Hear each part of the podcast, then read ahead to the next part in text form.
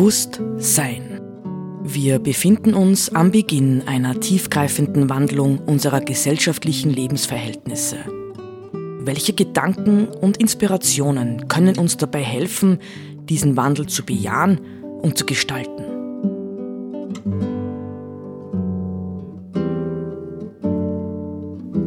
Eine Sendung von Roland Steidl.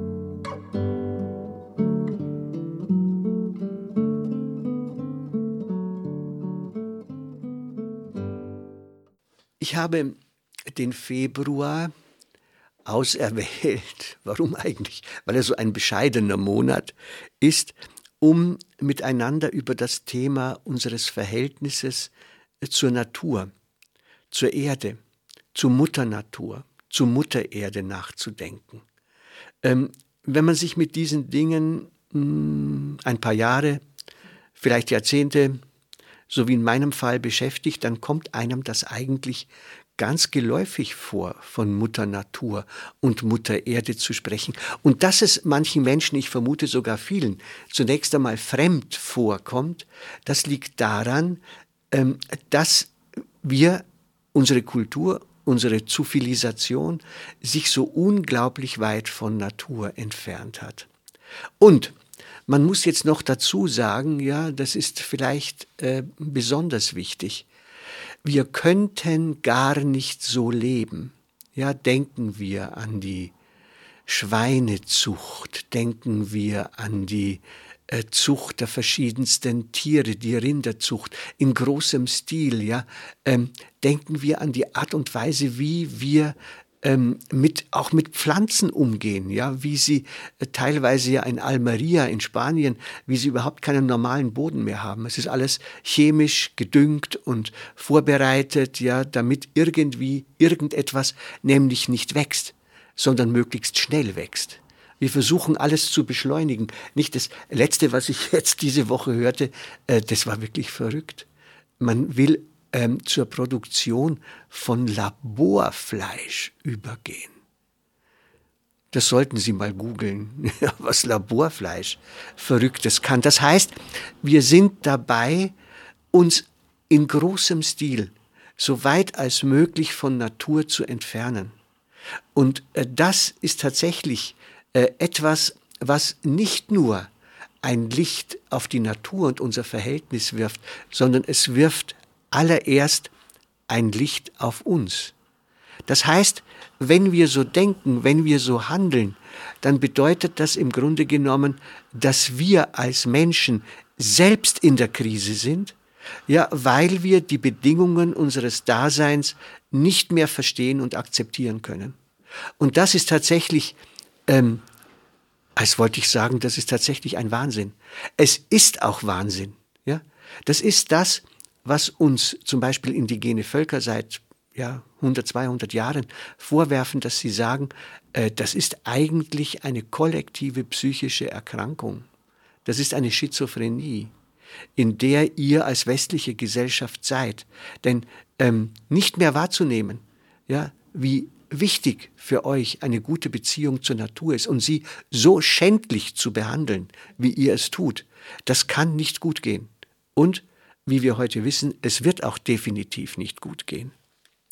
Ja, also wir kehren nochmal zurück, nicht Mutter Erde, Mutter, Mater, Materia, Maria. Alles so wundervolle äh, Namen mit M. Mater, Materia. Man muss sich ja das mal klar machen, das Wort Materie, Materielles, äh, Materialismus, hat mit diesem Mütterlichen zu tun. Es kommt von der Mater, es kommt von der Mutter. Ähm, aber wir werden diesem Anspruch, dass es in unserem natürlichen Umfeld, in unserer ähm, natürlichen Lebenswelt eben tatsächlich um das Mütterliche geht, das uns nährt, das uns nährt. Wir werden dem in unserem Verhalten nicht gerecht. Wenn wir die Erde als unser aller Mutter bezeichnen, dann gestehen wir zu, dass wir auf jeden Fall physisch als Menschheit aus ihr geboren sind. Mutter Erde ging mit uns schwanger. Unser Erscheinen auf dem Planeten Erde war vorbereitet, gewollt. Der Mensch ist nicht Zufall. Der Mensch ist der hier Erwartete. Vater Himmel hat uns gezeugt. Als Menschen sind wir Kinder Himmels und der Erde. Als jene unglaubliche Verbindung aus Geist und Materie, die uns zweifellos zum Kostbarsten macht, was es auf dieser Erde gibt, resultiert, dass wir einen Leib haben, der sich die Dinge und Wesen einverleiben kann, so dass sie ein Teil von uns werden und so in achtsamer Anverwandlung auch am Bewusstsein des Menschen Anteil gewinnen. Das macht die Größe der Schöpfung und des Menschen darin aus. Es ist ja gar nicht zufällig, nicht wenn man solchen Gedanken folgt, äh, dass das Miteinander essen, ja, Essen zu kochen, gemeinsam am Tisch zu sitzen und das Essen, ich sag mal, in Heiligung miteinander zu teilen, eigentlich ein Hinweis darauf ist, auf den Respekt, den wir dem Essen eigentlich zollen sollen. Äh, früher, früher, in früheren Zeiten, es gibt sicher noch Leute, die das heute auch tun, ich tue es übrigens auch, äh, dass es sozusagen ein Dankgebet gibt zum Beginn des Essens. Natürlich muss man dafür einen Hintergrund haben, nicht? Es muss ja nicht das christliche Menschen- oder Weltbild sein. Der Buddhismus macht das auch, nicht? Oder andere Religionen. Das heißt, die Heiligung der Speise, der Nahrung, ist ein ganz, ganz, ganz, eine ganz, ganz große Aufgabe, wo ich fast sagen würde, das könnte einer der allerersten Schritte sein, ja, ähm, die wir auf dem Weg der Umkehr und der, äh, des Wiederfindens einer anderen Wahrnehmung tun können. Uns bewusst zu sein, dass Nahrung Geschenk ist. Im Grunde wäre sogar noch wahrscheinlich das Laborfleisch Geschenk. Ja, das wäre natürlich ein, ein etwas schwieriger Gedanke, aber vielleicht ist auch das wahr. Ja, ihr unauslotbares Geheimnis, also das Geheimnis der Schöpfung, ihr ungeheures Potenzial, jede Verkleinerung dieser Tatsache führt an Sinn und Wesen der Wirklichkeit vorbei. Himmel und Erde, Erde und Himmel, männlich und weiblich, weiblich und männlich, beides gemeinsam die erscheinende und die verborgene Seite des Göttlichen haben den Kosmos und in seiner Mitte den Menschen gewollt. Wir Menschen sind Abbilder jener heiligen Hochzeit der männlichen und weiblichen Seite Gottes und damit auch der Erde.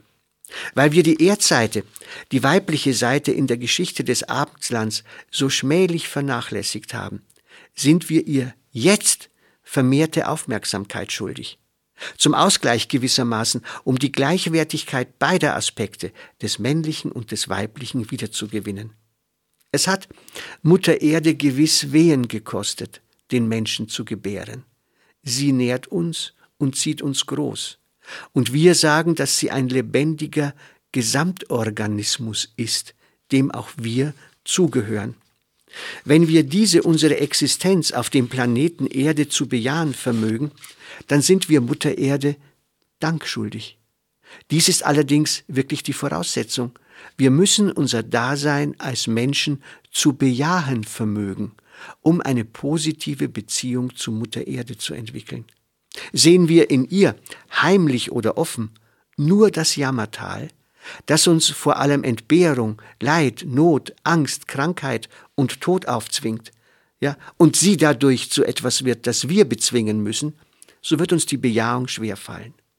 Es stimmt schon, wer Erde sagt, Mutter Erde, sagt auch Entbehrung, Krankheit, Leid und Tod. Aber er kann auch Schönheit erleben, Heiterkeit, Freude, Ekstase, Glück, Genesung, Geborgenheit, Trost und vor allem Liebe. Mutter Erde ist eine tiefe Ambivalenz zu eigen. Wollen wir deshalb vor ihr fliehen?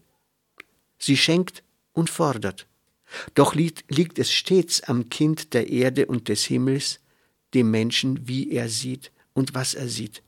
Es liegt letztendlich an unserer spirituellen Entwicklung, inwieweit wir womöglich auch den dunklen Seiten des Daseins Licht und Sinn abgewinnen können. Letztlich liegt es am Grad unseres Vertrauens ins Sein als Ganzes. Nicht? Das ist vielleicht äh, einer der entscheidenden Punkte, dieses Vertrauen äh, zu gewinnen. Nicht das, was wir aufführen, ja, mit all unserer Kontrolle, Beherrschung, Ausbeutung der Natur, ist im Grunde genommen letztendlich nur Ausdruck des Misstrauens. Ja, da sind wieder, ich sage das bewusst, auch wenn es manche Leute vielleicht ärgern wird, da sind uns die indigenen Völker überlegen. Die kommen mit ganz, ganz wenig Bemächtigung aus, weil sie letztendlich ein Grundvertrauen in Mutter Natur haben. Ja, das ist wichtig zu sehen. Ja, also an dieser Stelle braucht es auch Umkehr. Ich will zum Abschluss, will ich noch ähm, einen Text, einen uralten Text, ich habe schon öfter äh, mal aus dem Dao De Jing äh, geschrieben, wird das Tao Te King von Lao Tzu zitiert.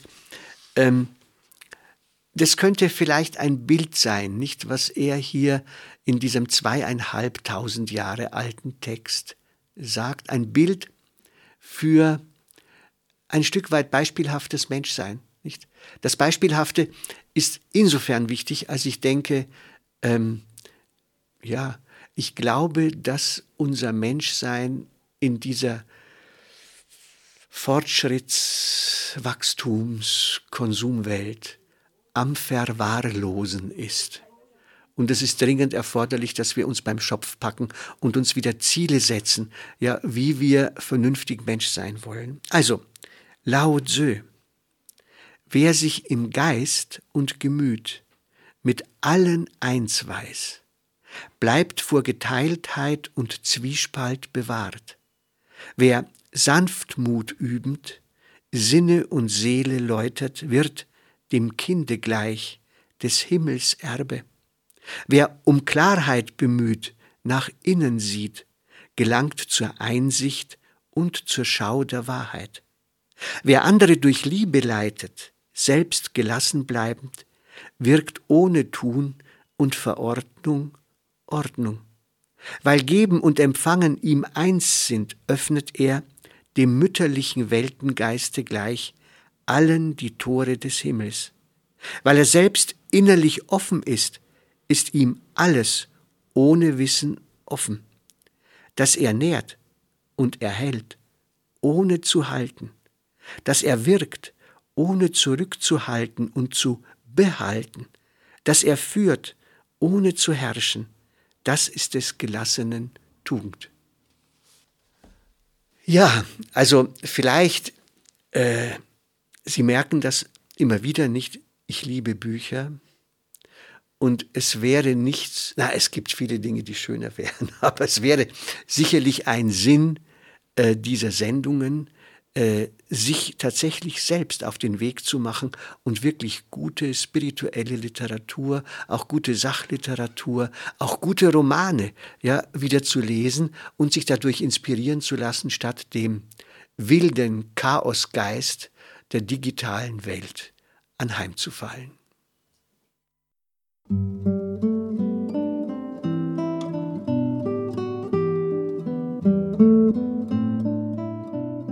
Sie hörten Bewusst Sein. Gedanken von Roland Steidl. Die Musik zur Sendung stammt von Johann Sebastian Bach. Interpretiert von Harald Simada. Diese Sendereihe steht auch als Podcast in unserem Online-Archiv zur Verfügung.